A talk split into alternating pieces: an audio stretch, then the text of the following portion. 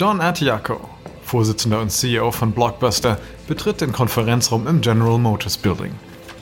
Die Vorstandsmitglieder nehmen gerade ihre Plätze ein. Es ist Februar 2007 und Atiaco ist ziemlich zufrieden mit sich selbst. Denn gleich wird der Vorstand erfahren, dass der Erzfeind Netflix und sein CEO Reed Hastings in der Klemme stecken. In einem letzten, verzweifelten Versuch, Blockbuster noch zu schlagen, hat Hastings ihm angeboten, die 3 Millionen Abonnenten von Blockbuster Online für je 200 Dollar zu kaufen. Obwohl Artiaco die herablassende Haltung von Hastings unerträglich findet, hat er doch zugestimmt, das Angebot dem Vorstand vorzulegen. Natürlich hat er dabei verschwiegen, dass er den Vorstandsmitgliedern eine Absage empfehlen wird, um Netflix endgültig aus dem Weg zu räumen. Der Milliardär Carl Icahn führt gerne den Vorsitz bei den Meetings, obwohl Antiaco eigentlich der Vorsitzende ist. Antiaco und Icahn streiten sich regelmäßig über die Schulden von Blockbuster und Antiacos Ausgaben für Blockbuster Online. Heute aber erwartet Antiaco ein positives Feedback. Er lehnt sich zurück und lässt seinen Stellvertreter Shane Evangelist Hastings Vorschlag erläutern und Antiakos Empfehlung, das Angebot abzulehnen. Blockbuster Online gewinnt dank Total Access jeden Tag 25.000 Abonnenten dazu. In sechs Monaten werden wir über 4 Millionen Abonnenten haben. Wir brauchen 5 Millionen Abonnements, um die Verluste durch das 2 für 1 Angebot von Total Access auszugleichen und um so schwarze Zahlen zu schreiben. Wir wollen den Preis, den Hastings für den Abonnentenstamm anbietet, nicht zahlen.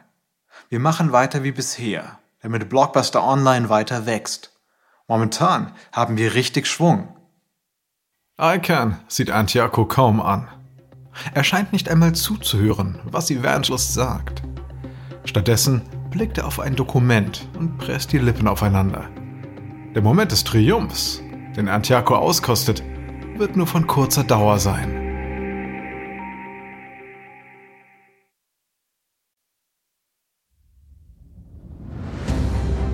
Bin Alexander Langer für Wandery und das ist Kampf der Unternehmen.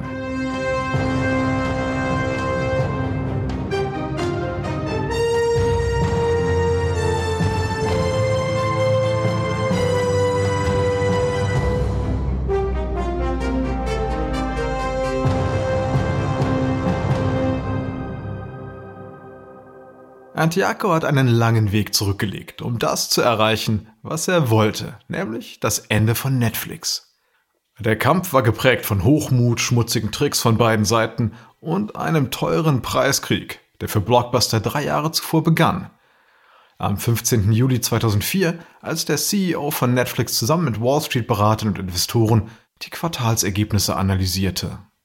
Hastings war begeistert von wachsenden Abozahlen, steigenden Aktienkursen und dem Ausblick, den DVD-Verleih auch im Ausland anbieten zu können. Was Hastings nicht wusste, war, dass die Chefs von Blockbuster in Dallas das Gespräch mithörten und dann auf den richtigen Moment warteten, um zuzuschlagen. Shane Evangelist und seine Leute achteten auf jedes einzelne Wort, das gesagt wurde. Als die Analysten Hastings nach dem neuen Online-Dienst von Blockbuster fragten, wusste Evangelist, dass Hastings in die Falle tappen würde. Er hatte auf diese Telefonkonferenz gewartet, um Hastings für die monatelangen Beleidigungen ein gewaltiges Fuck you entgegenschleudern zu können. Wir erwarten, dass Blockbuster.com ungefähr genauso erfolgreich gegen Netflix sein wird, wie Barnes Noble gegen Amazon war. Wir starten. Das wird ein Spaß. Während die Netflix-Telefonkonferenz noch im Gange war, wurde Blockbuster Online das allererste Mal freigeschaltet.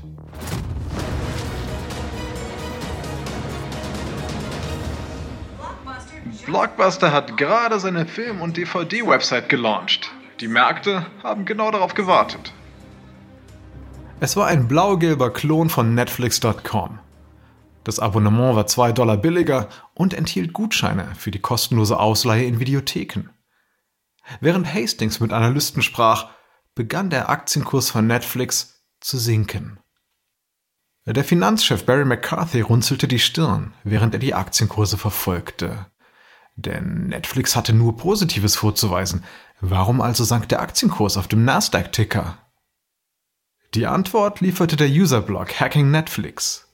Der berichtete, dass Blockbuster gerade einen Beta-Test für seinen Online-DVD-Verleihdienst Blockbuster Online gestartet hatte. Nach dem Gespräch tippte Hastings blockbusteronline.com in die Adressleiste seines Laptops. Evangelist und das Team in Dallas hatten das erwartet. Sie beobachteten über einen URL-Tracker, wie Hastings und McCarthy unter ihren echten Namen Konten anlegten und sich durch die Website klickten. Ben Cooper, der Marketingleiter bei Blockbuster, entdeckte sie sofort. Willkommen bei Blockbuster Online. Als sich die Benutzerseite öffnete, starrten Hastings und McCarthy entgeistert auf den Bildschirm. Sie haben alles kopiert. Das ist unfassbar.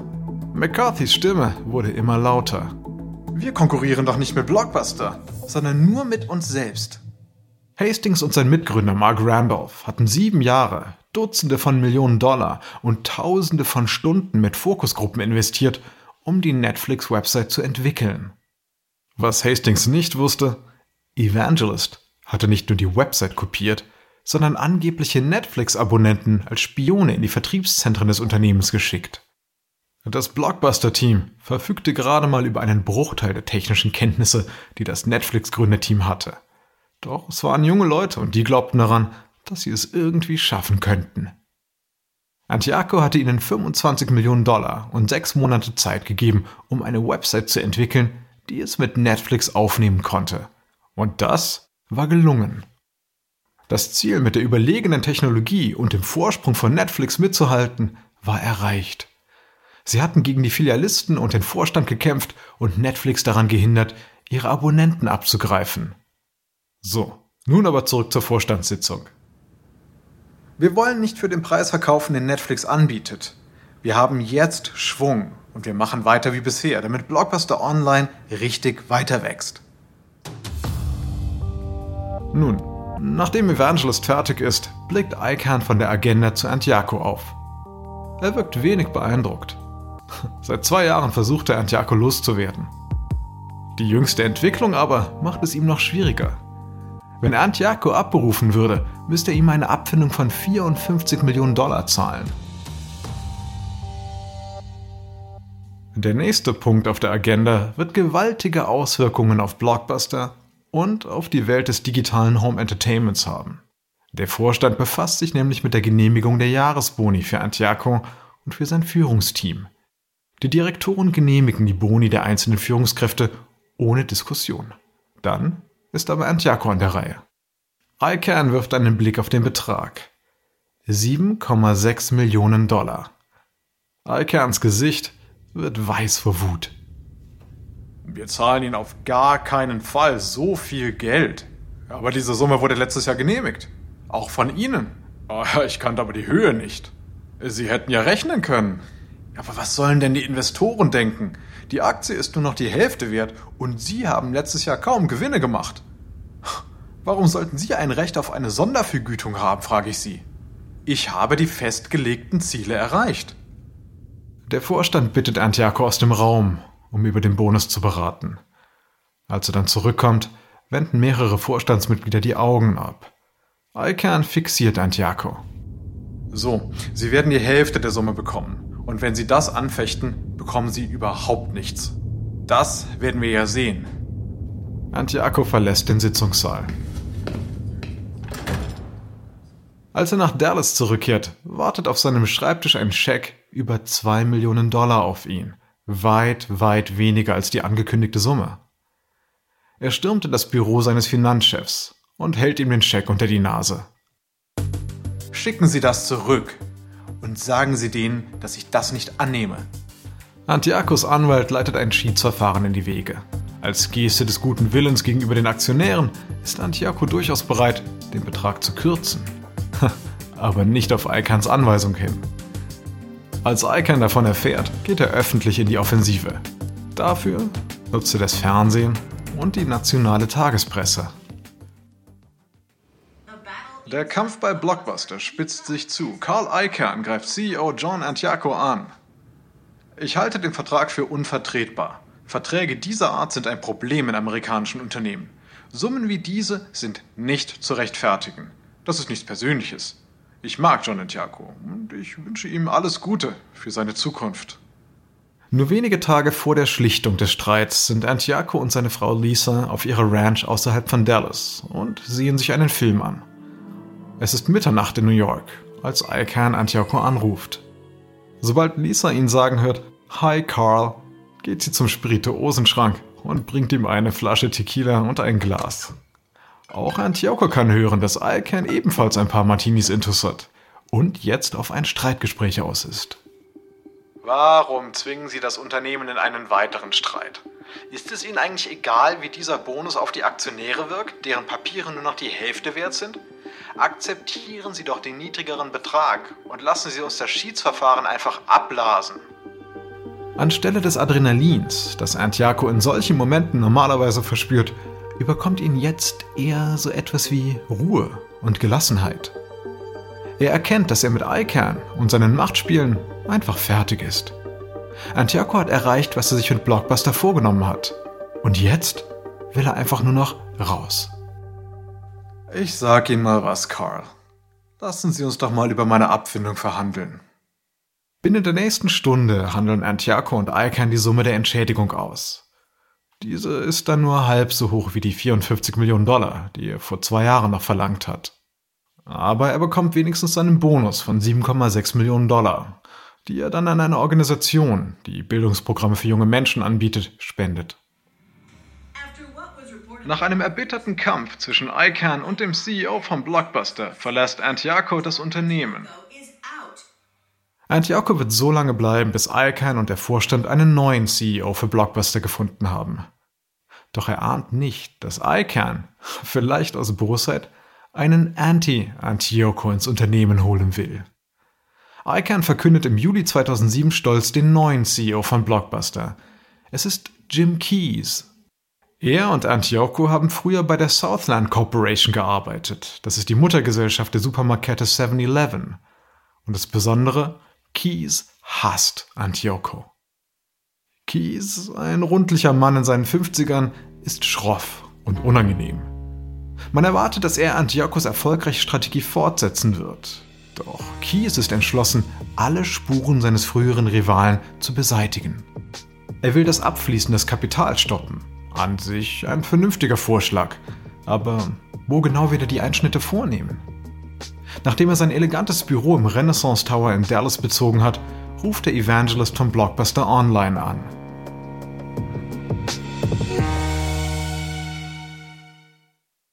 Keys hört sich also Evangelists Vorschläge für das Online-Geschäft an. Ich habe drei Ziele, Jim. Erstens, Movielink kaufen, um mit dem Streamingdienst von Netflix konkurrieren zu können. Zweitens, kann ich 12 Millionen Dollar in unserem Betrieb einsparen, um drittens eine neue Kampagne für Total Access zu starten. Evangelist wartet. Dann lässt Keys die Bombe platzen. Das Online-Geschäft ruiniert Blockbuster. Sie haben zu viel für die Vermarktung von Total Access ausgegeben. Ich werde das Budget streichen, damit wir uns auf die Läden konzentrieren können. Evangelist ist schockiert. Key schlägt vor, das Online-Geschäft aufzugeben. Das einzige, was Blockbuster je richtig gemacht hat. Gegen jede Vernunft will der frühere 7-Eleven-Geschäftsführer zu den Zeiten der Videotheken zurückkehren. Also das Gegenteil dessen, was Blockbuster eigentlich an die Spitze gebracht hat. In seinen letzten Monaten als CEO hat Antiaco Evangelist dazu gedrängt, Total Access zu pushen und die Zahl von 5 Millionen Abonnenten zu erreichen, um Gewinn zu machen. Sie waren fast am Ziel. Die Kürzungen im Marketing und die Gratis-DVDs in den stationären Läden bremsten das Wachstum. Evangelist versucht nun, Keys zu überzeugen. Blockbuster Online ist Millionen wert. Wenn Sie es nicht haben wollen, dann verkaufen Sie es doch besser. Aber wer will denn dieses Verlustgeschäft schon haben? Naja, wie wäre es denn mit Reed Hastings von Netflix, der uns vor sechs Monaten noch 200 Dollar pro Abonnenten angeboten hat? Sprechen Sie mit ihm. Er verliert Nutzer an uns. Und vielleicht gibt er Ihnen sogar 300 pro Abonnent. Doch Keys weigert sich, weitere Gespräche über den Verkauf von Blockbuster Online zu führen. Nach einem heftigen Kampf ist Blockbuster Online bisher die Nummer 1 auf dem Markt dem Goodwill von Netflix, ausgeliefert. Zum Jahresende hat das Online-Geschäft fast die Hälfte der Abonnenten verloren. Evangelist und die meisten seiner Mitarbeiter haben gekündigt. Netflix dagegen beginnt wieder zu wachsen.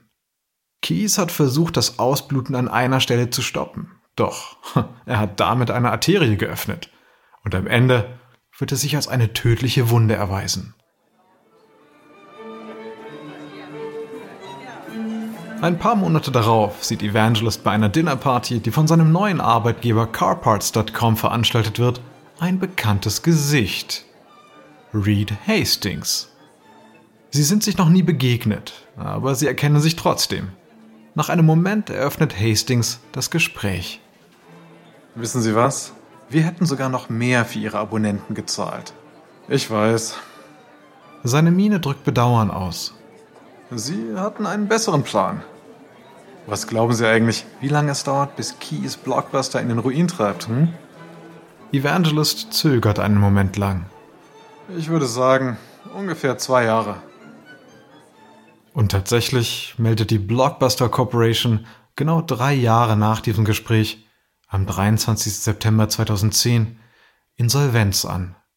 Nach dem Duell mit Blockbuster hat Hastings gelernt, mit Bedacht über die Konkurrenz zu sprechen. Das nächste Mal will er, statt zu poltern, trickreich vorgehen. Dieses Versprechen an sich selbst sollte bald schon auf die Probe gestellt werden. Gegenüber anderen Streaming-Anbietern wie etwa Redbox und Kabel-TV-Sendern benimmt er sich jetzt kleinlaut. Wenn er die Gelegenheit zu einem CNBC-Interview hat, spielt er die Rolle von Netflix herunter und betont stattdessen die Wichtigkeit der Kabelsender. Ha, als ob er das ernst meine. Am Ende des Tages sind Online-Dienste wie der unsere nur ein Wassertropfen im Ozean. Nehmen Sie Kabelfernsehen. Wir sind eine Ergänzung dazu. Irgendwann werden wir die größten Kunden der Filmstudios und der Fernsehsender sein. Und auf diese Weise profitieren wir einfach alle. Ah, ziemlich leicht zu durchschauen, oder? Hastings will die Kabelfernsehsender mit den Lizenzgebühren ködern, damit seine Plattform Netflix die Unmengen an Premium-Filmen und Fernsehsendungen der ganzen Unternehmen streamen kann. Jeff Bewkes ist zu der Zeit Vorsitzender und CEO von Time Warner, einem Medienriesen. Er sieht sich Netflix an und was sieht er? Ein gutes Geschäft für Time Warner. Denn wie kann ein Video-on-Demand-Geschäft den großen Medienunternehmen wie Time Warner schon schaden? Hm? Meine Güte, sagt Bukes. Es ist ein bisschen wie, wird die albanische Armee die Welt erobern? Ich glaub's einfach nicht. Aber die Zuschauer gewöhnen sich schnell daran zu sehen, was sie wollen und wann sie wollen. Die Studiobosse wissen es nicht, aber Hollywood steht bereits in Flammen.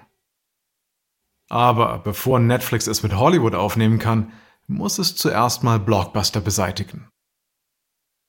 In der nächsten Folge von Kampf der Unternehmen kämpft Evangelist bis zum bitteren Ende, inklusive Wirtschaftsspionage. Schickt unsere Netflix-Abonnenten in ihre Verteilerzentren rein. Die sollen einfach so tun, als wollten sie eine DVD zurückbringen oder sowas. Wir brauchen Informationen darüber, wie sie ihre Bestände organisieren. Und wir brauchen Bilder vom Inneren der Lagerhäuser.